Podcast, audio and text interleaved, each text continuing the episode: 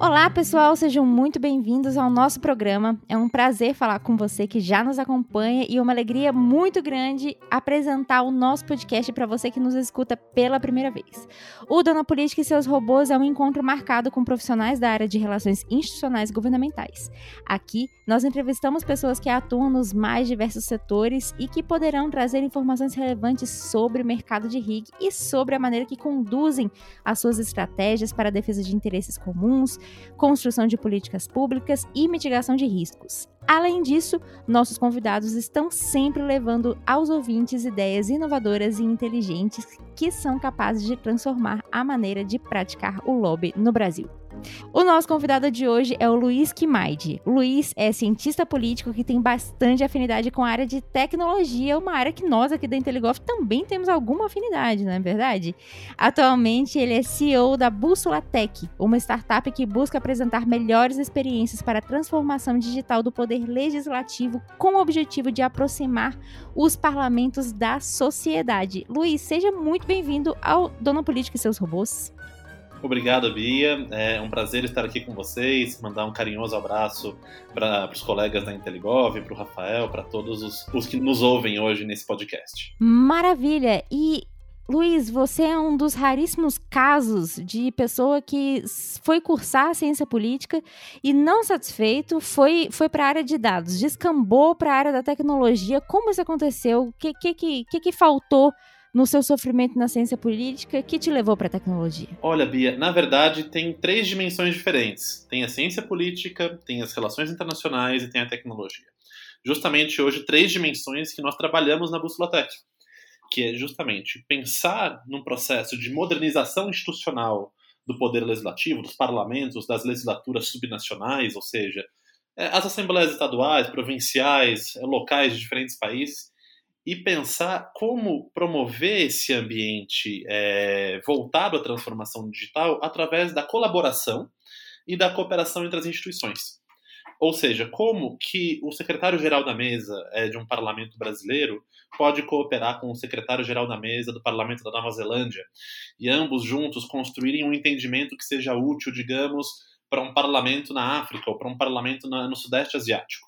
Então, é pensar no poder legislativo não apenas como pequenos, pequenos feudos ou pequenos silos, mas pensar de fato numa comunidade legislativa. Então, justamente hoje, é nossa, é, é, essa é a nossa atuação.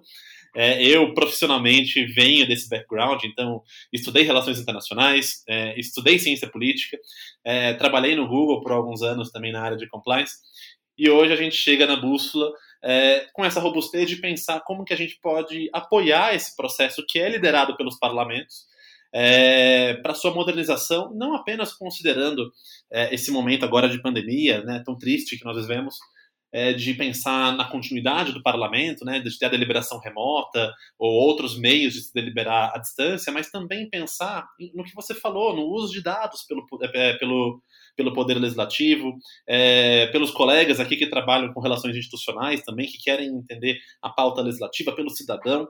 Então, é, é algo que é benéfico a todos quando a gente pensa é, num poder legislativo mais digital, e é justamente nessa área de atuação é, que eu, pessoalmente, estou hoje liderando a Bússola Tech. A Bússola Tech hoje é uma organização global, a gente atua em 40 países, é, tanto com parlamentos nacionais e subnacionais, é, assim como é, a nível institucional. Nossa, nossa equipe hoje tem uma formação muito específica também é, voltada à ciência política, voltada às relações internacionais, à diplomacia parlamentar, que é algo que ainda hoje é um tema muito, muito árido, pouquíssimas pessoas estudam sobre o tema. Então, é um prazer poder conversar com vocês hoje sobre esses tópicos que tanto nos apaixonam e tanto nos engajam no dia a dia. E de onde que veio a ideia do Bússola? Você comentou que foi forma, que se formou né, em ciência política e em relações internacionais. Então, como, como que veio esse estalo? Como que foi esse processo para você? Bia, é, já há alguns anos é, eu, fui um, eu fui o cofundador e co-organizador da, da Virada Política, é, um movimento cívico, é, nasceu na cidade de São Paulo, que justamente buscava, é, através de um evento que era organizado anualmente, reunir as pessoas para falar sobre política. De uma forma suprapartidária, de uma forma a entender é, qual o papel do indivíduo na participação política. Então, é, tive essa experiência é, no, nos movimentos cívicos, é, de participação política, mesclando isso à minha atuação e ao meu, ao meu interesse pela tecnologia é, no meu tempo de Google. É, eu e um meu então colega, Bruno Aracati, nós pensamos como podemos ajudar os eleitores em 2018 a procurarem as suas candidaturas é, em eleições proporcionais de uma forma mais efetiva, que gaste-se menos tempo, que consiga-se mais informações é, sobre cada candidatura. E nós pensamos em como podemos usar é, uma ferramenta de visualização de dados para isso. Então, de uma forma muito resumida, nós desenvolvemos uma plataforma chamada Bússola Eleitoral na época. Então, tivemos candidaturas de deputados federais, estaduais, participando da plataforma, cidadãos buscando informações sobre suas candidaturas nas eleições de 2018. Passado o processo eleitoral, muitos usuários buscaram a bússola e perguntaram: Poxa, é, meu candidato foi eleito, minha candidata foi eleita. Como que eu posso acompanhar a atuação dela no Poder Legislativo? É, especificamente nas legislaturas subnacionais do Brasil, a gente encontrou alguns desafios em algumas delas porque a gente não conseguia acessar todos os dados que eram necessários para a gente. Então a gente pensou, mas poxa, por que, que esses dados não estão disponíveis? Então, conversando com alguns servidores, a gente falou, mas o que, que você precisa? Como que a gente pode te ajudar para que você disponibilize esses dados? A partir daí, a gente começou a entender as dificuldades que as legislaturas enfrentam no seu dia a dia. De forma alguma é uma má vontade do servidor ou algum tipo, uma falta de desejo do servidor de fazer esse processo de modernização e disponibilização de dados. Muitas vezes você não tem capacidade material, você não tem uma equipe que seja é, que, é, adequada para esse processo, você não tem acesso à tecnologia que é adequado. Em muitos casos, em casas municipais brasileiras, você não tem nem acesso à internet. Então, um dado que a gente descobriu ao longo desse processo foi que das 5.568 câmaras municipais brasileiras, 10% não tem nem site hoje. Você tem outras 15% que tem site através do portal modelo do, do programa Interlege do Senado Federal Brasileiro. Então, a gente está falando aí de um quarto das câmaras municipais. Não é algo irrelevante. Então, a gente começou a pensar como que a gente pode apoiar esse servidor. Então, de uma forma muito orgânica, a gente começou a trabalhar com servidores nas casas legislativas brasileiras é, buscando construir essa comunidade de colaboração para que as melhores experiências fossem compartilhadas. E em um dado momento, nós percebemos que os desafios que uma Câmara Municipal, que uma Assembleia Legislativa enfrenta no Brasil é rigorosamente o mesmo do que, por exemplo, o Parlamento Britânico enfrenta. Obviamente, é, com uma sofisticação diferente, você tem ali é, um regimento interno que também é diferente, uma dinâmica política que é diferente, mas é, o que a gente chama de core business né, do legislativo, ou a razão de ser do legislativo, é, tem processos que são imutáveis. Ou seja, o parlamentar tem que ter seu poder de iniciativa, os demais parlamentares têm que ter a capacidade de emendar uma proposição, você tem que ter a capacidade de debate nas, nas comissões, você tem que ter a capacidade de definição de agenda, de debate, de voto. Então, esses desafios é, são absolutamente iguais para todas as casas. Então a gente pensou, poxa, mas por que essas casas não estão colaborando mais? Por que, essa experiência que deu certo no Brasil, por exemplo, na Câmara dos Deputados, não poderia ser copiada, digamos, pelo parlamento da Zâmbia, na África?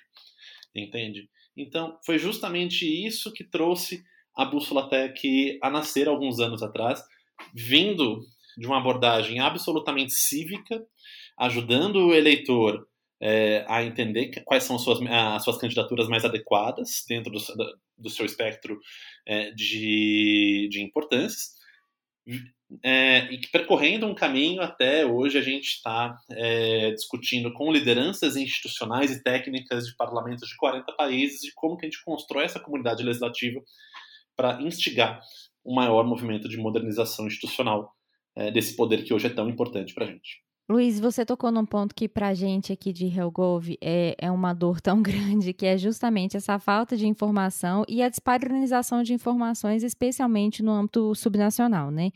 É, enfim, todo mundo que trabalha com estados e municípios tem uma história de horror com estados e municípios, com leitura de diário, com busca de proposições, com você pegar uma proposição que foi aprovada duas semanas atrás e você ficar sabendo hoje, e aí a proposição de repente tem um impacto enorme para o seu setor, para o seu negócio, e aí então já não tem mais o que fazer, agora só judicializando, e judicializar é muito caro, então isso acaba gerando também um gasto adicional para as empresas nesse aspecto jurídico muito maior e tal. Mas é, você tocou numa, numa situação que é justamente as dificuldades que as, essas câmaras, essas assembleias têm. Quais que são essas dificuldades exatamente que essas câmaras, essas assembleias estão enfrentando nessa disponibilização de dados abertos hoje? Excelente pergunta, Bia. E agora é, eu quero tocar num ponto que é central é impossível você ter uma política de transparência se você não tem todo o seu back-office digitalizado. O que, isso significa?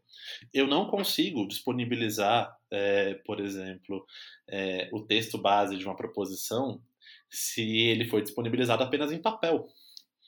Entende? Então, ok, você pode ter, subir o PDF dentro do site, o que não é adequado, mas para que a gente consiga entender uma política efetiva de transparência e acesso de dados, é necessário que a casa passe por uma verdadeira revolução. E eu explico isso. Vamos imaginar que um processo que, em termos de energia, de tempo, é o mais custoso para a Casa Legislativa. É a votação de uma proposição legislativa e o seu processo de emendamento. Vamos, vamos, vamos partir de um pressuposto aqui é de uma discussão orçamentária. A gente está falando de centenas, milhares de emendas. Antes da pandemia, muita, muitas casas faziam isso de uma forma absolutamente analógica, por papel. Durante a pandemia, com a impossibilidade de se reunir fisicamente, muitas vezes até dos próprios servidores, o que, que aconteceu? Você teve um processo de digitalização utilizando é, é, aplicações de gerenciamento de documentos que não eram adequadas. Então, muitas delas criando disfunções que fizeram algumas casas a retornar ao papel, inclusive. Então, qual que é a lição que a gente tem aqui? Como que a gente consegue entender quais são as melhores práticas para disponibilização de dados legislativos? Primeiro, o legislativo ele não deve gerenciar documentos. O gerenciamento, o poder legislativo gerencia informação. Se a partir desse processo informacional você precisar gerar um documento, ok, perfeito. Mas o fluxo do processo ele é baseado em informações. Por que, que isso é uma distinção importante? Porque a partir de é, aplicações adequadas, você consegue fazer um gerenciamento muito mais efetivo da redação legislativa, por exemplo. Você consegue fazer um, um, processo muito mais efetivo, por exemplo, com relação à captura de debates e do uso da palavra pelo parlamentar. Por exemplo, muitas casas hoje, é, por diversas razões, é, seja por uma tradição interna da casa, ou seja por uma é, falta de disponibilidade tecnológica, ainda usa a taquigrafia escrita à mão. Ou seja, uma pessoa com uma, uma, uma caneta, um papel, é, escrevendo à mão é, o que é feito e depois alguém vai lá e digita isso dentro do sistema. E sendo que já existe hoje é, aplicações de reconhecimento é, de fala que são razoavelmente efetivas. Você poderia ter esse taquígrafo revisando é, o, que o, o, que o, que a aplicação coletou, ao invés dele estar escrevendo, fazendo turnos ali dentro do plenário para captar é, esses dados. Então, tem esses dois elementos que eu estou trazendo: o elemento da produção legislativa e o elemento do debate. Então, como que a gente transforma isso em dados? Existem aplicações que são adequadas para isso. É, a gente pode partir uma discussão de formatos de XML. Você tem um formato de XML específico para o legislativo que se chama Acomantoso. Inclusive, eu recomendo muito que os seus usuários, os seus é, ouvintes, é, procurem depois no, depois no Google. Existe uma série de discussões muito interessantes sobre isso. Então é absolutamente fundamental, porque a partir disso, isso é uma tecnologia que a gente chama de um enabler, que é algo que você viabiliza a construção de outros entendimentos a partir da transformação digital no legislativo, onde, por exemplo, você pode começar a usar aplicações de inteligência artificial para fazer comparativo de versões de textos legislativos. Então, digamos, ah, é, eu estou numa, numa discussão numa comissão, eu quero ver a diferença do texto é, do que saiu no, na outra comissão e do que chegou nessa. Então, eu consigo ver as diferenças, quais foram as emendas propostas pelos parlamentares. Então, isso não é algo apenas bom para o cidadão, para o profissional de relações institucionais governamentais. Isso é bom para o parlamentar. E isso é muito bom para as equipes das secretarias gerais da mesa, porque isso apoia é, muito o trabalho deles, um trabalho que muitas vezes é muito manual. Então permite que esse trabalho seja mais automatizado. Obviamente sob controle, sobre a condução deles, mas um trabalho que exige menos é, esforço manual e repetitivo. Então, é absolutamente fundamental a gente digitalizar e passar por uma verdadeira transformação esses processos. Contudo, vamos lá. Pegar uma casa legislativa de menor porte, que não tem uma demanda tão alta, não é razoável exigir que a casa faça isso. É, a gente sempre fala que é tenta mantenha a, a, a sua estratégia simples. Pense no mínimo que você precisa fazer para atender as demandas, seja dos seus parlamentares, dos seus servidores e dos cidadãos que acompanham. Então, eu não estou falando para, por exemplo, pegar uma Câmara Municipal de uma cidade de 5, 10 mil habitantes e pedir para essa Câmara Municipal fazer uma aplicação de inteligência artificial para ajudar na redação legislativa dela. Não é razoável isso. Agora, como que a gente pode apoiar essa casa legislativa a também é, ter um nível de transparência e de efetividade básico, por exemplo, ter um website.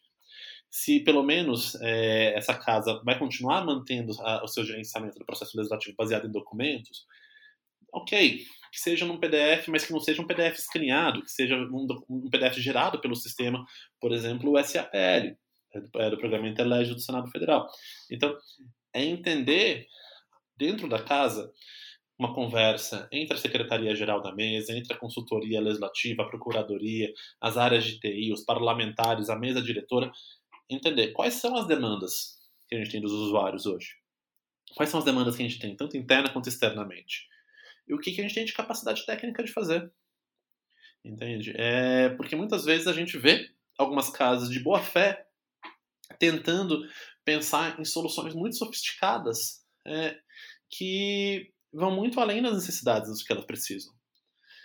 Então, é fundamental a gente pensar é, no mínimo que a casa legislativa precisa fazer para que as, as, exigências que é, dos seus usuários sejam atendidas. Porque a gente tem que lembrar, Bia, que a casa legislativa ela não é uma empresa, ela não é um governo, ela é uma instituição que é profundamente tradicional e é uma instituição que é democrática, plural, então, vamos lá, se a gente pegar uma casa legislativa de pequeno porte, por exemplo, vai, tem uh, 11 vereadores. É, chegar nos 11 vereadores e, e, e, construir um consenso entre os 11 sobre o que, que é um processo de transformação digital, por exemplo, eu te digo que não é uma tarefa fácil. Então, imagina, por exemplo, numa casa de 513 parlamentares. Então, sempre tem aqueles parlamentares que têm uma visão absolutamente diferente, o que, o que, é, o que é válido, o que é perfeitamente democrático. Então, a Casa Legislativa ela precisa, no seu processo de modernização, é, focar na, na, na, experiência dos seus usuários, focar na disponibilização de serviços que sejam efetivos para essas demandas, mas, por um outro lado, ela precisa estar muito cautelosa com relação a, primeiro, a não ofender as suas tradições institucionais, ou seja, aqueles processos que muitas vezes alguém de fora olha e fala não faz o menor sentido existir esse processo. Mas você olha na tradição histórica daquela casa, você não, essa tradição faz sentido. Então, é, tentar, então é justamente você tentar é, trazer um ganho de efetividade sem ofender essas tradições e, adicionalmente, pensar que a gente tem uma, uma casa democrática, que uma casa que tem uma constante disputa de poder internamente. Então, é pensar de tal forma onde o processo de modernização também é, não, causa, não causa nenhuma disrupção dentro dessa dinâmica político-parlamentar, é, porque a transformação digital ela não é partidária, ela não é política. Ela deve focar num ganho de efetividade para todos os parlamentares, para todos os servidores. Então, digamos que um parlamentar, por qualquer razão, tenha uma dificuldade é, de usar ferramentas digitais. É, se esse parlamentar for desprestigiado ou tiver alguma dificuldade de acesso em momentos que ele ou ela considerem importantes, esse parlamentar está sendo alienado. Ele não está sendo, ele não tá, ele, ele não tá, ele não tá sendo considerado é, por quem desenhou a estratégia. Enquanto aquele parlamentar que é mais afeito a esse tipo de plataforma, ele tem uma vantagem é, comparativa. Então, são inúmeras considerações que a gente precisa ter de uma pergunta como você fez, simples, de como que a gente tem o acesso aos dados, mas que ela desenrola um, um novelo de lã que é muito complicado, de processos que a Casa Legislativa precisa passar é, rigorosamente antes de você ter algo efetivo para disponibilização de dados. E como que você pensou, ou como que você elaborou essa estratégia, Luiz, justamente para que você, a, a, sua empresa, conseguissem se adequar a essa quantidade de variáveis que você trouxe para a gente? Porque não é uma questão é, simplesmente de, ah, essa câmera aqui não possui dados, então a gente vai pedir para eles disponibilizarem dados. Não, você está trazendo para a gente uma complexidade de variáveis muito maior do que aquela que a gente pensa simplesmente de, ah, tem dado, não tem dado não tem dado, precisa ter dado, sabe? Uma coisa meio, é, meio ou preto ou branco, né? Como é que você conseguiu adequar todas Perfeito, essas, Bia, essas questões ao seu negócio? Então, na verdade, a, a Bússola, como organização, a gente atua como uma construtora de comunidades. Então, nós, nosso trabalho é justamente instigar o que a gente chama de peer-to-peer -peer collaboration. O que, que significa isso? Muitas vezes você tem casos de casas legislativas que assinam acordos formais de cooperação, é, que diga-se diga de passagem é algo muito positivo, mas infelizmente muitas vezes esses acordos não conseguem ser implementados e tem uma dificuldade é, de se caminhar é, a algo que seja de fato uma transferência de tecnologia, uma transferência de conhecimento. Por quê? Aí eu faço um, um breve parênteses. Com base no que eu acabei de falar, isso torna a Casa Legislativa é, não avessa à transformação digital, mas um pouco mais cautelosa. Então, a Casa Legislativa ela tem um apetite um pouco menor ao risco do que uma empresa que trabalha com tecnologia, do que o governo. Então, quando você colabora com outras casas, com empresas, por exemplo, que provêm soluções sofisticadas e especializadas para o legislativo, que a gente chama de Legistech, você diminui brutalmente o, o risco para essa casa, porque você já tem uma solução que já foi testada várias vezes. Então diminui o risco financeiro, político, social daquela solução eventualmente de errado. Como eu falei, é, teve um caso de, de, de, casas legislativas que implementaram um sistema que não era adequado, não deu certo, retornaram ao papel. Isso tem um custo. Isso tem um custo é, não só financeiro, da gente pensar a contratação da plataforma, tudo mais, mas tem um custo político de quem fez esse movimento e não deu certo. Então, hoje o papel da bússola é, é, justamente isso, de construir uma comunidade entre parlamentos nacionais, entre legislatura subnacional, que é como a gente chama, que é todo o universo de casas legislativas que não representam os seus governos nacionais ou federais. Por exemplo, aqui no Brasil seriam as assembleias legislativas estaduais e as câmaras municipais. Então, as organizações interparlamentares, que são órgãos multilaterais que representam apenas os parlamentos, é, obviamente, as empresas especializadas também, que a gente chama de Legistex, que são empresas cujo o cliente, né, entre aspas, seria é, é o parlamento. Ele fornece soluções para que o parlamento se digitalize é, e passe por todo esse processo que a gente conversou. E pelo que a gente nota, Bia, é, aí eu coloco é, isso na nossa leitura em relação à atuação de terceiros, não a nossa especificamente, porque nós não vendemos absolutamente nada aos parlamentos. Então, aquelas empresas que disponibilizam soluções tecnológicas para os parlamentos, elas costumam ser altamente especializadas nos legislativos por uma razão. Elas têm no seu modo de atuação todas essas preocupações que eu acabei de elencar. Para elas, tudo isso que a gente está falando é muito natural. Então você jamais vai ver, por exemplo, um CEO, um presidente de uma empresa dessas, chegar para o secretário-geral e falar: não, vamos digitalizar tudo, parlamentar, que se adeque, é, não, isso não é importante. Você, você nunca vai ouvir ele falar isso. Porque ele tem a noção, ele ou ela, tem essa noção que é absolutamente importante ter essas considerações é, que eu acabei de elencar sobre a tradição da casa, sobre o impacto político desse processo dentro da casa.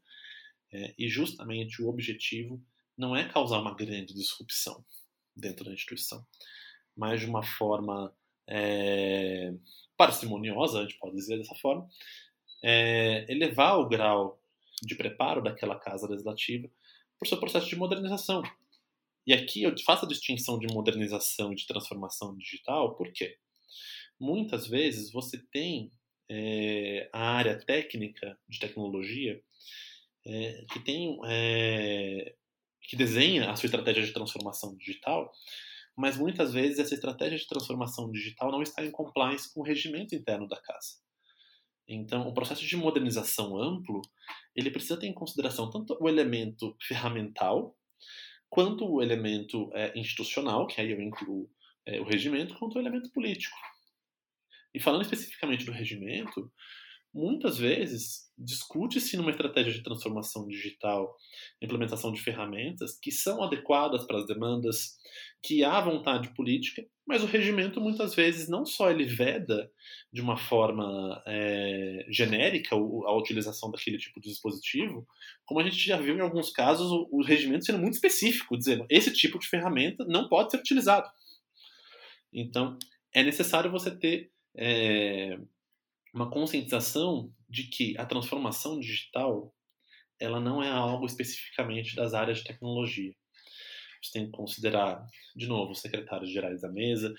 Em parlamentos é, de origem do, da Commonwealth, que é, do, é, é a origem britânica, ele, o secretário-geral da mesa ele é chamado de clerk, que é uma, é uma nomenclatura diferente, mas a função é razoavelmente parecida. Aí você vai ter as consultorias legislativas, você vai ter é, as áreas de comunicação, você vai ter as procuradorias, é, as áreas jurídicas né, das casas, e é, você vai ter os gabinetes parlamentares, que eu costumo dizer que essas áreas técnicas elas são altamente demandantes desse tipo de, de solução. O parlamentar em si, vamos lá, o parlamentar no exercício da sua atividade, costumeiramente, no ambiente quando a gente não tem uma deliberação remota, ele ou ela diretamente não é um usuário assíduo desse tipo de ferramenta especializada dentro da casa. Quem costuma ser são os seus, o, o seu staff, o seu, o seu gabinete, justamente para assessorar o parlamentar. Uma consideração que é, alguns parlamentares nos Estados Unidos já, já compartilharam, só um parênteses, os Estados Unidos até hoje não fizeram nenhuma deliberação remota, mas alguns parlamentares trouxeram o fato de, Luiz, o parlamentar ele tem uma forma de atuação que muitas vezes foi construída em anos, em décadas. Você pedir para um parlamentar que aprendeu a fazer a sua dinâmica política de uma forma é, específica, para que de um momento para o outro ele mude, é, não é razoável. O parlamentar tem dificuldade. Muitas vezes na pandemia, quem ajudou o parlamentar a, a utilizar a ferramenta de deliberação remota em diferentes países eram suas famílias seus filhos, suas filhas, seus netos, suas netas, porque tinham dificuldade. Então, é, não é razoável exigir que o parlamentar passe por esse processo de uma forma abrupta. Mas, quando a gente pensa nas áreas técnicas, elas têm uma demanda que é, que é necessário que a gente dê uma resposta. É necessário que a gente traga soluções, que a gente desenhe uma estratégia digital que pense na demanda desses, é, desses colegas, desses servidores. Só por curiosidade, é, você comentou isso e eu fiquei muito encucada com isso. É, se os parlamentares americanos, você disse, nunca fizeram uma sessão remota. Não funcionou na pandemia? Eles estavam presencialmente todos? Salvo engano, o Congresso americano foi o único que usou esse instrumento na pandemia, que é o que eles chamam de proxy voting, que é o voto por procuração. Ou seja, você tem o parlamentar, digamos que eu seja um parlamentar, né, eu estou no meu distrito eleitoral lá nos Estados Unidos, e eu, por qualquer razão, não estarei no Capitólio, não, não irei até Washington durante a pandemia. E você, pode ser minha líder partidária, por exemplo, é, estará em Washington, estará no Capitólio. Eu delego a você um poder de procuração de, olha, Bia, haverá uma votação XPTO, a House Resolution número X, e eu quero que nessa House Resolution número X você vote sim ou não ou abstenha-se você dá um poder de procuração. Na hora que você tem é, o chamamento ao voto é, oral dentro da casa, vão chamar ah, o parlamentar Luiz, como representante Luiz do distrito tal. Você pede uma questão de ordem você, é, e fala, é, senhora speaker, senhora presidente, o representante não está presente, ele me, deu, me concedeu um poder de procuração para que eu vote dessa forma. Como você pode imaginar, existem algumas preocupações com relação a isso qualquer mudança que aconteça na votação, seja no texto ou seja por qualquer fenômeno político que tenha acontecido, digamos que eu te dei esse poder de procuração um dia antes da votação, ou uma hora antes da votação, e alguma coisa mude e eu precise mudar o meu voto, não existe um sistema para isso. Eu precisaria ligar para você e avisar você que eu mudei meu voto. E o que muitos parlamentares americanos nos, reportam é que a dificuldade de comunicação, muitas vezes o parlamentar não consegue é, conversar com aquela pessoa que, cujo voto foi delegado. Então, existe, uma dificuldade muito grande. Então, é, os Estados Unidos da América não deliberaram remotamente, eles deliberaram por proxy voting, ou seja, seria de uma forma híbrida, né, porque você tinha parlamentares à distância, mas tinham parlamentares também presentes no plenário, para que isso pudesse funcionar. O que ocorreu foi a liderança de um dos partidos né, naquele país desenvolveu uma solução para que deliberassem remotamente, aí por meio de, é, por intermédio tecnológico, uma ferramenta de videoconferência, com um aplicativo de voto especificamente, para deliberar questões da sua bancada, não com relação a, a assuntos que eram pertinentes ao Congresso. Isso ocorreu. Agora, do Congresso americano ter deliberado remotamente, não houve absolutamente nenhuma experiência. Meu Deus, que, que loucura!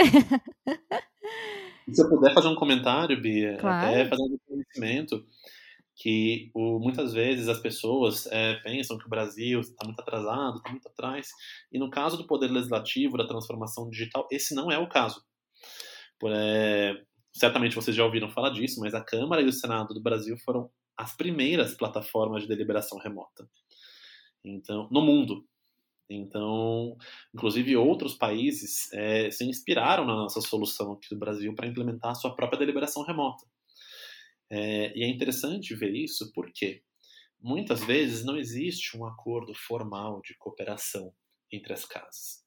Mas você vê que aqueles colegas servidores das áreas técnicas, é, das secretarias gerais, eles são próximos entre si, entre os diferentes parlamentos, e, por exemplo, há um compartilhamento informal ali, falar, poxa, eu estou fazendo dessa forma, eu consegui solucionar esse problema. Então, é engraçado que você vê a similaridade é, de uma solução específica entre o parlamento A e o parlamento B, e você fica pensando, cara, tem as digitais daquela pessoa aqui nessa solução, mas não tem nenhum acordo. E você vai ver que, de fato, houve uma colaboração informal. Por isso que a gente diz que é importante esse tipo de instrumento, não apenas é, um acordo de cooperação formal assinado pelos presidentes das casas, mas muitas vezes é você ter as pessoas que estão implementando esses processos é, ter o contato, ter um WhatsApp ou ter a oportunidade de tomar um café, mesmo que seja virtual com seus colegas, porque isso é de fundamental importância, entende? Então é, é justamente algo que a gente uhum. vem tentando advogar nesses últimos anos para que isso para que isso ocorra com mais frequência, não apenas é, de uma forma é, de uma forma pontual.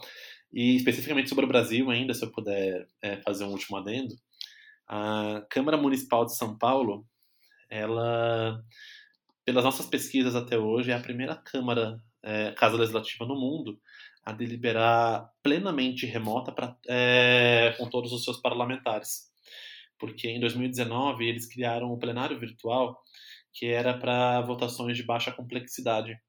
Então você tinha a, a, plenitude dos seus parlamentares votando remotamente já bem antes da pandemia.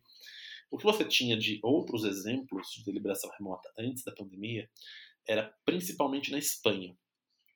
Tanto o Senado quanto a Câmara de lá é, que tinham instrumentos de participação virtual mas principalmente com senadoras, com, é, com deputadas que estavam em licença maternidade, é, com parlamentares com alguma enfermidade que não pudessem estar, estar presencialmente. Então, justamente, é, não era para todos os parlamentares. Via de regra, você tinha um, dois, três senadores ou deputados participando, é, no máximo. É, enquanto, por exemplo, na Câmara de São Paulo, você tinha a plenitude dos vereadores votando remotamente em alguns tipos de proposições de menor complexidade. Então, bem antes da pandemia, você já tinha esses casos interessantes também, essas experiências, que ajudaram essas casas a se adaptarem muito melhor durante a pandemia de Covid-19. E do ponto de vista é, mais não sei, utilitarista, você vê algum prejuízo ou alguma vantagem comparativa no uso dessas tecnologias para votação remota especificamente? Por que, que eu pergunto isso? Porque logo depois que as coisas começaram a abrir, especialmente na Câmara dos Deputados, eu passei por algumas situações que eu achei na hora bem curioso, depois eu fiquei pensando, gente, mas será que, que isso é bom? Assim, será que isso é é, é, produtivo, que foi o seguinte: você está ali numa reunião com o parlamentar, sentado no gabinete dele, daqui a pouco ele pede licença, fala, gente, só um minutinho que o plenário está em votação. Ele pega o celular, abre a câmera, o microfone e diz se vai votar sim ou não, vai votar a favor ou contra uma determinada proposta e tudo mais. É, ele não está ali participando da, da, daquela decisão, ele não está ali participando daquela discussão, efetivamente. Ele só está replicando, provavelmente, uma, uma, né, uma indicação da, da liderança partidária de votar a favor ou contra e tudo mais. E aí eu fiquei pensando nisso, mas será que do ponto de vista de, de produtividade democrática, isso é interessante? É claro que ficou muito mais prático, em termos de praticidade, não tem dúvida. Mas será que isso, de repente, não, não, não traz algum prejuízo às discussões de políticas públicas? Veja, Bia, a primeira consideração que eu trago é o que a gente viu com a implementação de soluções de deliberação remota durante a pandemia é o parlamento não pode parar. É, e isso, com certeza. em uma situação de normalidade, seja numa situação de crise. E eu digo aqui uma crise não necessariamente apenas uma crise de natureza sanitária. Por exemplo, é, aqui eu faço uma deferência ao congressista, ao ex-congressista Brian Baird lá dos Estados Unidos. Ele é uma pessoa que vem advogando há quase uma década pelo que eles chamam lá de um plano de continuidade. Quando a gente fala de deliberação remota dentro do Poder Legislativo, a gente chama isso de continuidade da instituição. O que, que isso significa? A instituição não é o seu prédio, não é o seu palácio. A instituição ela representa muito mais, ela representa um valor democrático. Então, digamos, e, e o, o ex-congressista Brian Baird ele elencou uma série de ameaças à integridade do poder legislativo. Por exemplo, uma pandemia, como a gente viveu. Por exemplo, um conflito armado entre nações, como a gente vê agora no caso entre a Rússia e a Ucrânia. Importante frisar que os colegas lá do parlamento ucraniano é, desenvolveram um plano de continuidade para que, mesmo que a sua capital Kiev fosse tomada pelas forças russas, os parlamentares poderiam continuar é, se encontrando virtualmente, mesmo fora das premissas do, do prédio do parlamento. Por exemplo, no, no Congresso americano, é, com relação ao dia 6 de janeiro, onde houve aquela invasão do Capitólio na certificação da, da eleição do presidente dos Estados Unidos da América. Então, digamos que numa situação como aquela, aquelas pessoas não, é, que as autoridades não conseguissem remover aquelas pessoas de dentro do Capitólio, é, seria razoável que aquela sessão não acontecesse ou seria razoável que aquela, aquela sessão acontecesse extraordinariamente de uma forma remota? É, então existem difer diferentes ameaças ao poder legislativo é, na sua integridade física que podem ser mitigadas com uma estratégia de continuidade. Então esse é um elemento muito importante a ser trazido. Agora, do ponto de vista da utilização dessas ferramentas, de fato, hoje, o que a gente vê, Bia, não é mais uma discussão sobre elementos é, técnicos da arquitetura de soluções, porque isso já foi muito discutido nos últimos dois anos e meio. É, Para vocês terem uma noção, a gente viu é, comunidades legislativas inteiras parando outros projetos por completo para dedicar 100% do seu foco à deliberação remota. Porque a deliberação remota não é você apenas ligar uma ferramenta de videoconferência e você ter o debate. Você tem que ter uma aplicação que é, gerencie, por exemplo, a ordem do uso da palavra. Você tem que possibilitar ao parlamentar que, é, que ele peça uma questão de ordem, tem que possibilitar que o parlamentar faça uma votação segura, é, e quando for o caso, uma votação sigilosa, que seja resguardado né, o sigilo do parlamentar quando assim ditar o regimento.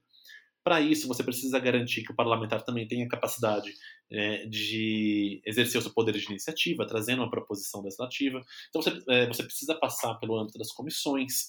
Então, quando a gente fala da, da, da, deliberação remota, ela é a ponta do iceberg, porque ela exige que é, o processo legislativo de ponta a ponta é, tenha algum grau de, é, de digitalização para que a gente tenha uma abordagem que a gente chama de anytime, anywhere. Ou seja, em qualquer lugar que o parlamentar esteja, digamos que um deputado federal, uma deputada federal do Brasil esteja em missão é, para a Inglaterra, por exemplo, esse parlamentar consiga exercer, é, por exemplo, na sua atuação parlamentar, participar de uma votação, por exemplo, se assim ditar o regimento. Então, precisa existir a capacidade técnica para isso. O que a gente viu foi isso está sendo superado. A discussão agora é em quais circunstâncias essas ferramentas devem ser utilizadas. E isso é uma discussão que não é uma discussão do ponto de vista da TI. Isso é uma, um ponto, uma, uma discussão que é do ponto de vista é, do procedimento, né, que a gente chama, da, do regimento interno das casas. E isso é uma discussão que precisa ser feita. É, é razoável que o parlamentar agora seja exigido que é, retome-se o 100% presencial? É razoável que o parlamentar possa utilizar a deliberação remota é, em quaisquer situações de acordo com a sua conveniência?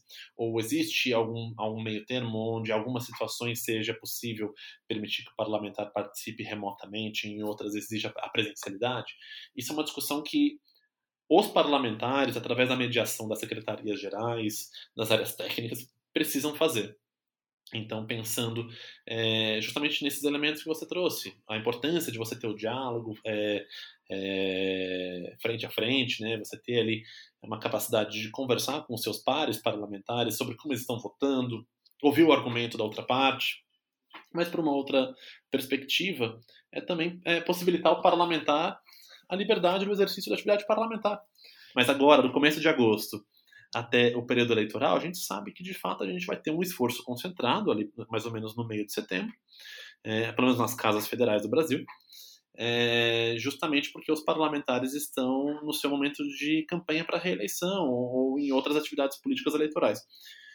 Será que não seria razoável também, talvez, pensar numa utilização é, de um instrumento como esse remoto para que o parlamentar possa continuar exercendo sua atividade eleitoral, mas também possa exercer o seu dever é, como um representante legislativo. Então, todas essas considerações são considerações que cada casa legislativa precisa ter.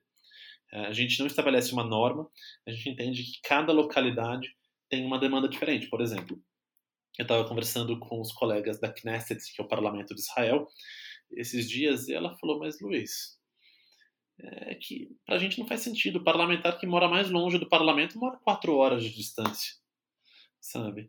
E enquanto eu compartilhando com ela que, por exemplo, no Brasil, no Canadá, na Argentina, nos Estados Unidos, tem parlamentar que demora mais de um dia de viagem entre a sede do Poder Legislativo e a, o seu distrito eleitoral.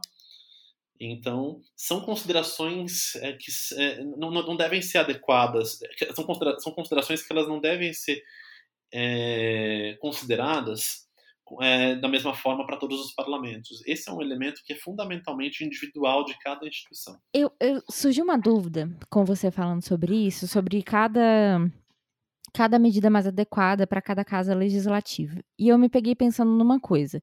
É, realmente, como você citou ali mais cedo, a Câmara e o Senado, enfim, nosso Legislativo Federal são pontos fora da curva é, do ponto de vista de transparência, de, de uso de tecnologia. É, e eu falo que quem trabalha com federal, especialmente em RealGov, é extremamente mal acostumado, né? Porque a gente acha que os sites da Câmara e Senado são horríveis, que nada presta. Aí você abre um site de uma assembleia de uma cidade que tem 11 parlamentares, como você citou, aí você vê o desespero, que é, provavelmente não tem nenhum site, e quando tem é aquela coisa que foi atualizada 1564, uma coisa horrorosa. É, enfim, né? Horrível, tudo traumático. Mas, às vezes eu fico pensando, eu particularmente sou uma, sou uma forte defensora de, de, das tecnologias que Câmara e Senado usam, eu acho tudo muito maravilhoso e eles continuam evoluindo ano após ano, assim, eles integram um, um nível de tecnologia muito interessante, de maneira muito, muito complexa, e você consegue extrair várias informações, você consegue cruzar vários tipos de dados, enfim. Eu, eu acho maravilhoso. E aí, às vezes, eu fico pensando, poxa, mas será que de repente não seria mais interessante? E aí eu pergunto para você, Luiz, se a gente adaptasse o modelo Câmara e Senado para as casas subnacionais, como uma receitinha de bolo, sabe? Olha, o modelo é esse, XPTO, você só vai adequar só, né? Como se fosse uma coisa muito simples, mas enfim, já sabemos que não.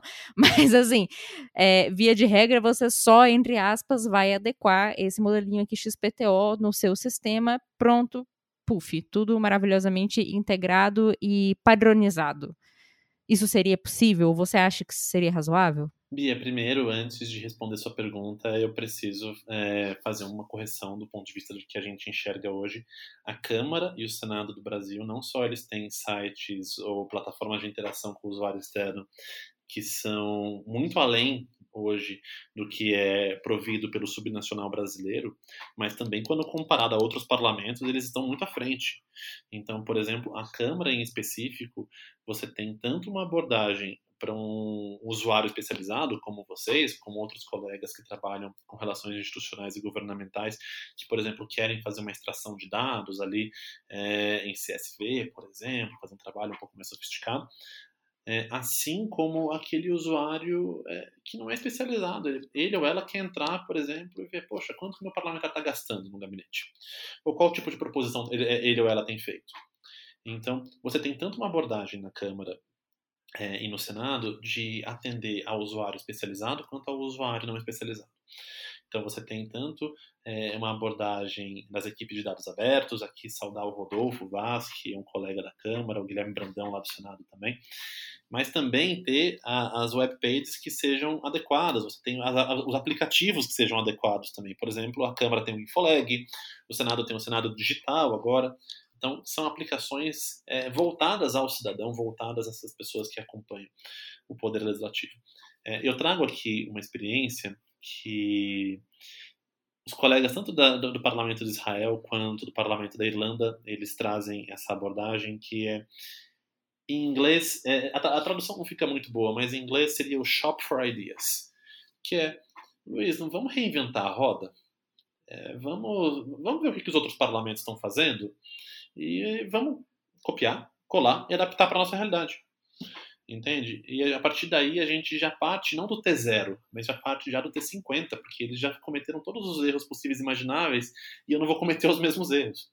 Então, por exemplo, o parlamento da Irlanda, eles fizeram uma pesquisa né, com outros 15 parlamentos sobre como eles estavam abordando a sua interface externa, ou seja, o seu, o seu website enquanto a Knesset de Israel está iniciando um processo agora de pesquisa também com relação a outros parlamentos.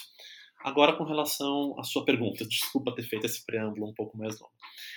É, seria adequado você copiar um modelo que a Câmara, o Senado, ou mesmo assembleias grandes utilizam hoje e, e sugeri-los para que câmaras municipais utilizassem?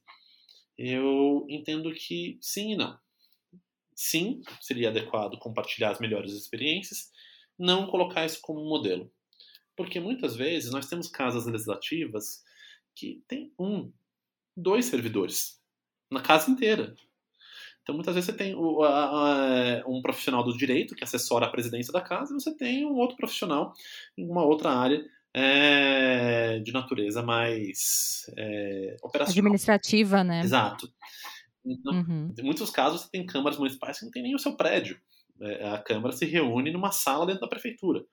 Então, existe uma, uma questão material que é importante ser levada em consideração. Por exemplo, o SAPL, que é o Sistema de Apoio ao Processo Legislativo do Interleges, é algo absolutamente fascinante. E aqui compartilhar que essa experiência brasileira, é, se eu não me engano, já está indo para a sua segunda década, é, financiada pelo Banco Interamericano de Desenvolvimento, na época, é uma iniciativa do Senado Federal, do Instituto Legislativo Brasileiro. Isso não existe em nenhum outro país do planeta, a gente pesquisou. Você tem, você tem iniciativas parecidas. Por exemplo, na África do Sul você tem o, um, algo que é parecido com o Interledges, que é o Legislative Sector Support, que é, é um fórum de diretores de TI das assembleias provinciais daquele país. Mas eles não provêm soluções. Você não tem ali, por exemplo, é, o parlamento da África do Sul desenvolvendo uma solução e provendo para essas casas, igual é feito no Brasil com o SAPL, com o Portal Modelo, com tantas outras soluções. Então, o que, que eu quero dizer? A gente já analisou é, a utilização do SAPL no passado por algumas câmaras municipais, o que, que a gente vê? A alimentação daqueles dados muitas vezes é feita mês a mês. Chega, por exemplo, no mês de julho, tem uma quebra, aquele dado não é alimentado. É, e você vê que tem, teve sessão, por acaso, naquele mês. Aí depois volta no mês de agosto, você vê que tem os dados sendo alimentados de novo. O que, que a gente percebe? Que é o mês que aquele servidor tá, saiu de férias. E na hora que essa pessoa sai de férias, não tem ninguém para alimentar.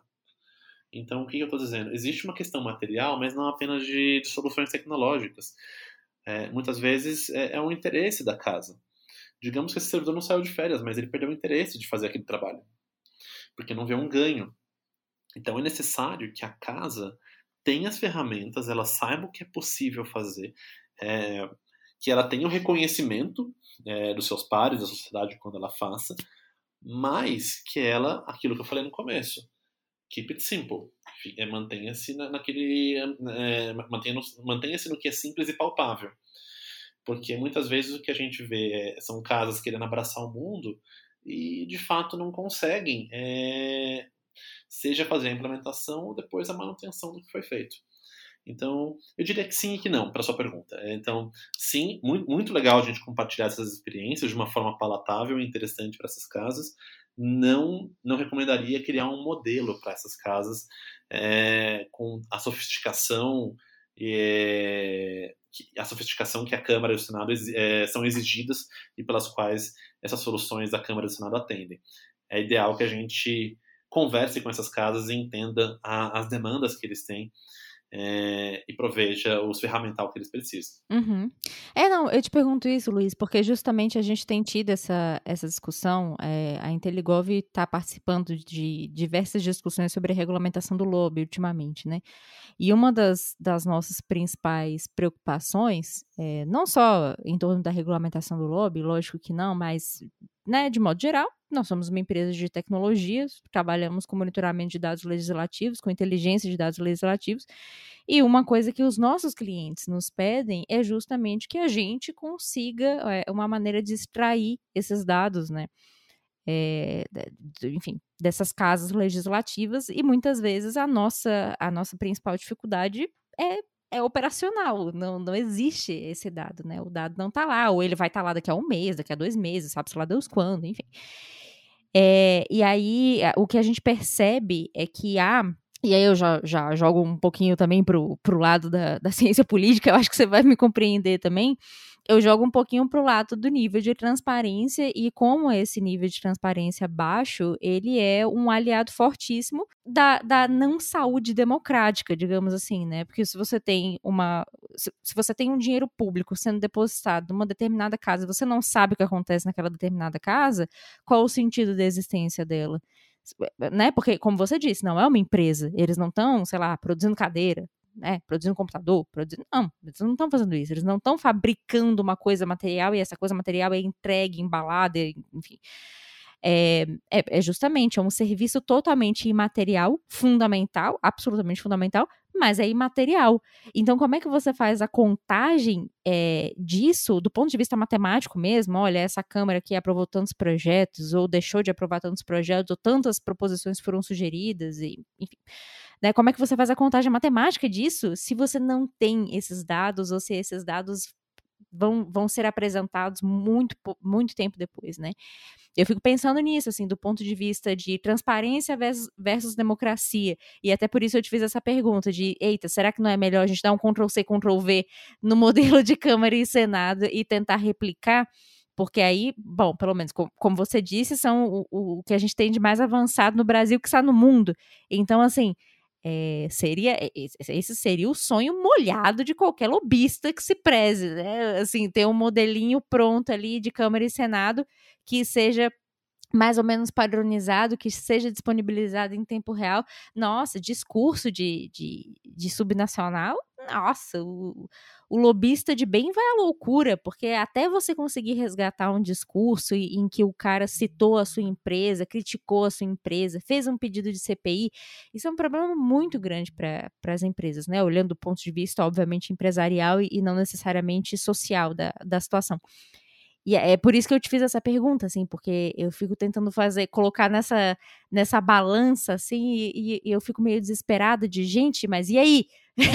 como é que resolve? Como é que resolve essa falta de transparência? Como é que resolve essa falta de padronização? Bia, você está me recordando de um debate que nós fizemos à época com o ex-vice-presidente ex do Senado, que é o senador Anastasia, né, agora o ministro Anastasia. Sim. E o, e o então também presidente do equivalente à CCJ lá do Congresso americano, o, o Jim McGovern. E nessa ocasião, eu me lembro da contraparte de vocês nos Estados Unidos, que é a Fiscal Note. O Tim Young, que é o CEO da Fiscal Note, ele perguntou, falou, mas, é, deputado, senador, é, a gente hoje tem soluções tecnológicas que conseguem resolver praticamente qualquer problema. Meu problema hoje não é isso. Meu problema é que eu ainda dependo do que a gente chama de low-tech demands, ou seja, você precisa muitas vezes contratar um consultor para ir presencialmente numa casa legislativa pegar o processo em papel, sabe? O que a gente vê que isso, infelizmente, é uma realidade. Ainda mais quando a gente avança para casas que são de menor porte, menor complexidade, que têm uma dificuldade eh, financeira, até mesmo de recursos humanos maior, isso infelizmente continuará sendo uma realidade por algum tempo. É possível a gente mitigar esse, é, é, esses custos, tanto para a democracia quanto para quem acompanha o processo legislativo, como com iniciativas como a do, a do Interlegis, você ter ferramentas que sejam disponibilizadas é, sem qualquer custo para a casa legislativa, com engajamento, com treinamento. Isso é um processo que funciona. Vai funcionar para todas? Não. Porque, como a gente acabou de falar, por N razões, a casa pode não ter a capacidade ou não ter o interesse de manter aquilo. Agora, do ponto de vista do que você falou, conversando com alguns colegas que advogam por uma agenda de parlamento aberto ou open parliament, é, sempre trazem uma, uma questão da participação cívica dentro do parlamento, o que existem ferramentas de participação muito efetivas. Por exemplo, aqui no Brasil a gente tem o E-Cidadania no Senado, a gente tem o E-Democracia na Câmara, em algumas outras casas subnacionais, como tantas outras em outros parlamentos. Mas o que a gente traz à atenção é como você vai pedir uma participação cidadã, seja é, em qual momento for do processo legislativo, se essa pessoa não tem acesso à informação. É, como é que ela vai dar uma, opini uma, uma, opinião sobre uma proposição legislativa? Como é que vai sugerir uma mudança de texto se ela não tem acesso ao texto? Sabe? É, então, você tem um elemento de participação seja ela massificada é, para o espectro amplo da população, seja ela especializada para grupos temáticos, a gente precisa passar por todo esse processo que a gente já conversou agora no podcast. Não tem saída. Não tem como dar um skip. Ah, isso aqui eu vejo depois. Não tem. Porque você precisa, por exemplo, digamos, vai, você tem uma solução como o Leis Abertas na Argentina, que é, é uma plataforma de participação cívica é, da Câmara dos Deputados da Argentina. Por que, que ela funciona? Porque ela permite que o cidadão leia o texto da proposição e sugira mudanças no texto daquela proposição. Isso, obviamente, se o parlamentar de fato quiser incluir a sua proposta legislativa para esse tipo de processo. Então, você precisa já ter um, processo de digitalização, de XMLização, como a gente chama, de, né, que é o XMLization, né, que é o do XML. Então, isso já precisa ter sido superado pela casa ou já muito bem encaminhado porque sem isso você não vai ter capacidade de disponibilizar as circunstâncias às quais o cidadão ou um profissional especializado pode participar. E depois que essa pessoa participar, é, é muito importante você dar um feedback para essa pessoa, se aquela, é, se aquela recomendação foi aceita ou não, se aquela proposição foi a votação ou não foi. É, e você fazer isso manualmente é uma coisa impossível, isso precisa ser automatizado também. Então, do ponto de vista da democracia, a transparência não é só importante para que você tenha acesso à informação, tipo, ah, isso está acontecendo. Mas se a gente considerar uma democracia participativa, onde as pessoas podem sugerir é, temas aos parlamentares, é, podem, por exemplo, coletar assinaturas e fazer no Brasil um projeto de lei de iniciativa popular, é fundamental que haja esse processo é, de digitalização dos processos, é, que haja um processo de abertura dos dados, é, que as plataformas sejam amigáveis. Então, são todas considerações que são importantes antes da gente chegar na relação com o usuário externo, que é o cidadão. Então, é um processo, infelizmente, muito longo para a Casa Legislativa. Ela precisa ter uma série de aprendizados nesse caminho. E até por isso, muitas delas têm dificuldade de ter, por exemplo, ferramentas de participação externa. Mas é algo que está sendo remediado a gente vê agora que com a pandemia, muitas delas, mesmo que soluções muito simples, como usar uma videoconferência para audiência pública, é algo que está avançando. Mas está avançando no ritmo dessas casas, do que não do que é a vontade política, muitas vezes, mas do que é a capacidade técnica dessa casa avançar.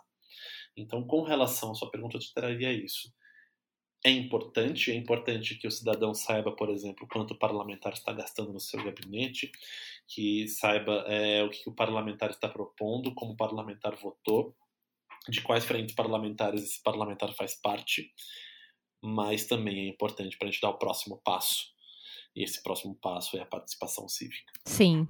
Então, Luiz, para a gente finalizar essa nossa conversa, eu queria fazer essa última pergunta para você. É, no sentido de que você falou que é um processo, é lento e, e a gente está caminhando, né? A, a pandemia acabou dando uma, uma arrochada, digamos assim, nesse processo de maneira meio abrupta, mas enfim, né, a gente teve que se adequar a essa nova realidade. Mas o que eu queria te perguntar é justamente isso: você vê esse caminho sendo traçado é, num futuro próximo, ou sei lá, né, num futuro não tão próximo assim? É, e, e, qual, e, e, qual que é a importância que você vê nisso é, para os próximos passos da nossa própria democracia, da nossa própria é, constituição como país, né? Porque a gente aprende isso na, na ciência política, né? Que democracia não é uma linha reta. Você não traça a democracia e pronto, esteja aqui a democracia, está feita a democracia. Não. A democracia é, é uma escada, né? Você vai subindo e descendo os degraus conforme as coisas vão acontecendo e conforme os governantes vão vão fazendo as suas coisas e assim por diante, né? Então, é, como é que você vê essa, esse avanço tecnológico ou, ou, como você mesmo colocou, de modernização desses dados, dessa transparência, dessa é, possibilidade de acesso à informação e, e, qual que é o sentido disso nos nossos, nos nossos próximos passos enquanto nação democrática? Perfeito, Bia. É, eu vou trazer uma consideração que é, nem todos os parlamentos, como a gente conversou nessa última hora, estão no mesmo nível de maturidade digital, como a gente disse. Sim. Uhum. Aqueles que estavam no nível mais alto de maturidade digital nos últimos anos, eles pararam outros projetos para focar, pararam ou despriorizaram para focar na deliberação remota, estão retomando aqueles outros projetos agora. É, você tem outros parlamentos que tinham, é, numa gradação um pouco inferior de maturidade digital, que entendiam que precisavam se modernizar, mas não sabiam como, pelo menos não na sua plenitude. Você tem uma outra última gradação, que são aqueles parlamentos que ainda nem entendem por que, que precisam se modernizar. Então vamos, de uma forma muito, muito simples, colocar nessa gradação em três diferentes níveis. Para esse primeiro nível, eles já são o que a gente chama de suspeitos usuais são aqueles parlamentos que já estão há muitos anos fazendo é, um processo muito avançado de modernização e de transformação digital. E aqui eu elenco principalmente a Câmara e o Senado dentre eles. Não foram os primeiros a deliberar remotamente por acaso. Fizeram isso porque já tinha um trabalho muito, muito bem feito sendo realizado há anos. Agora, vamos pegar esse segundo grupo. Para esse segundo grupo e terceiro grupo, que são aqueles que entendiam que precisavam se modernizar, mas não sabiam como, e aqueles que ainda não entendem ao certo que precisam se modernizar, a pandemia foi um grande avanço. Por quê? A pandemia alavancou essas casas, é, na nossa estimativa, de 10 a 15 anos à frente. Porque mostrou a necessidade do uso de ferramentas digitais.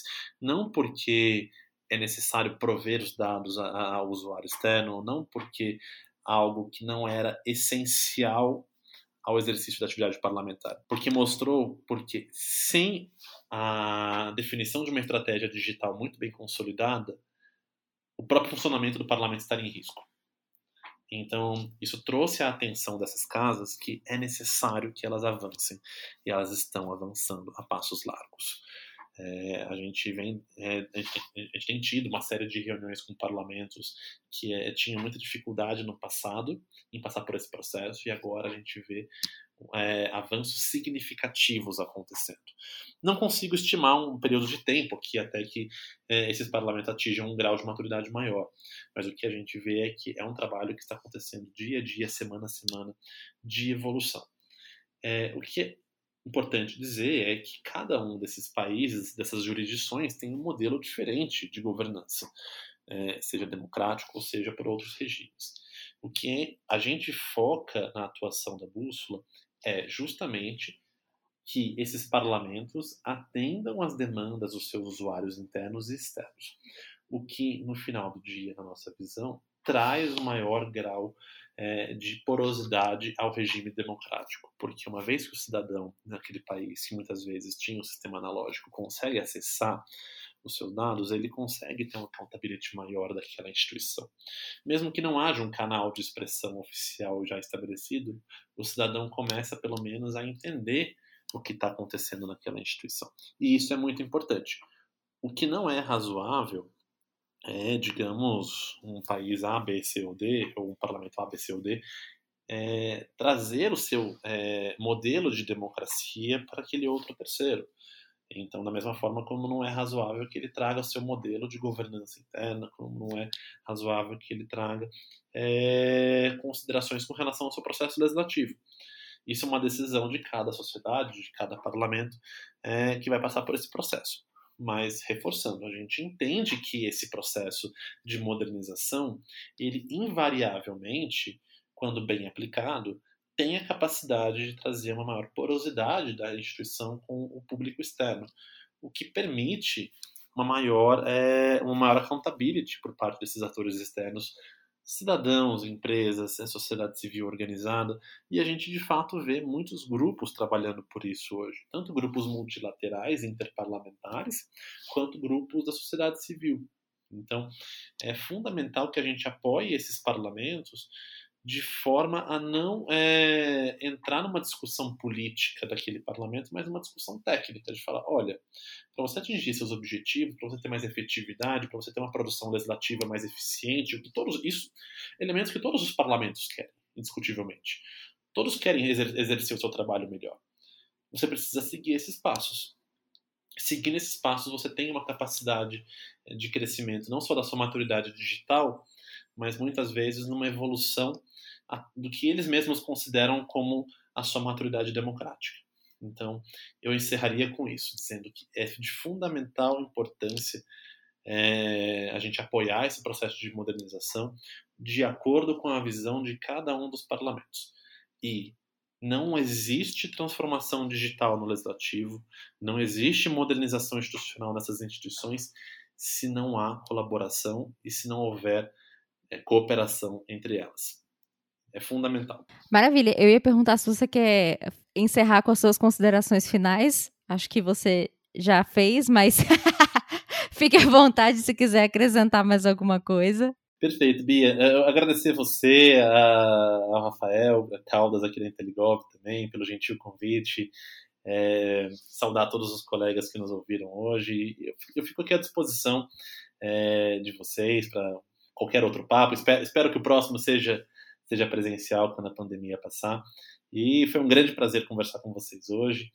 É, tanto eu quanto a nossa equipe da Bússola, nós estamos à disposição de vocês é, no que a gente puder apoiar esse fantástico trabalho que a Inteligov faz hoje, é, fazendo a ponte desse universo que muitas vezes parece tão caótico dentro de uma casa legislativa, vocês simplificarem e transformarem isso em algo palatável é, para o setor produtivo, é, para a sociedade civil. Então, é, apenas saudar o trabalho que vocês fazem, que é de fundamental importância, e agradecer e me colocar à disposição de vocês. Muitíssimo obrigada, Luiz. A gente que agradece, a gente que tem que saudar o trabalho maravilhoso que você e toda a equipe do Bússola Tech estão trabalhando aí ao longo desses anos. Com certeza, é, tra trabalho de formiguinha, né? Trabalho de formiguinha, mas a gente está aqui fazendo nossa parte, então parabéns também pelo trabalho impecável de vocês. E gostaria de me despedir do episódio de hoje do Nossa Política e seus robôs. Nossa Política e seus robôs? Que diabo foi isso, Rodrigo? gostaria de me despedir de você, ouvinte, que ouviu até o final aqui o nosso episódio de hoje do Dona Política e seus robôs. E se você curtiu o programa, não deixe de seguir e dar cinco estrelas no Spotify, seguir na Amazon Music ou no Apple Podcast, se inscrever no Google Podcast ou no Cashbox e favoritar no Deezer. Dessa forma, você sempre será informado quando um novo episódio for lançado. O Dona Política e seus robôs é uma produção da Inteligov e conta com a coordenação de Raquel Almeida, roteiro de Ana Carolina Romano, gravação e edição de Rodrigo Jodar e apresentação de Beatriz Falcão, Euzinha é isso, ouvintes, nos vemos numa próxima. Até mais!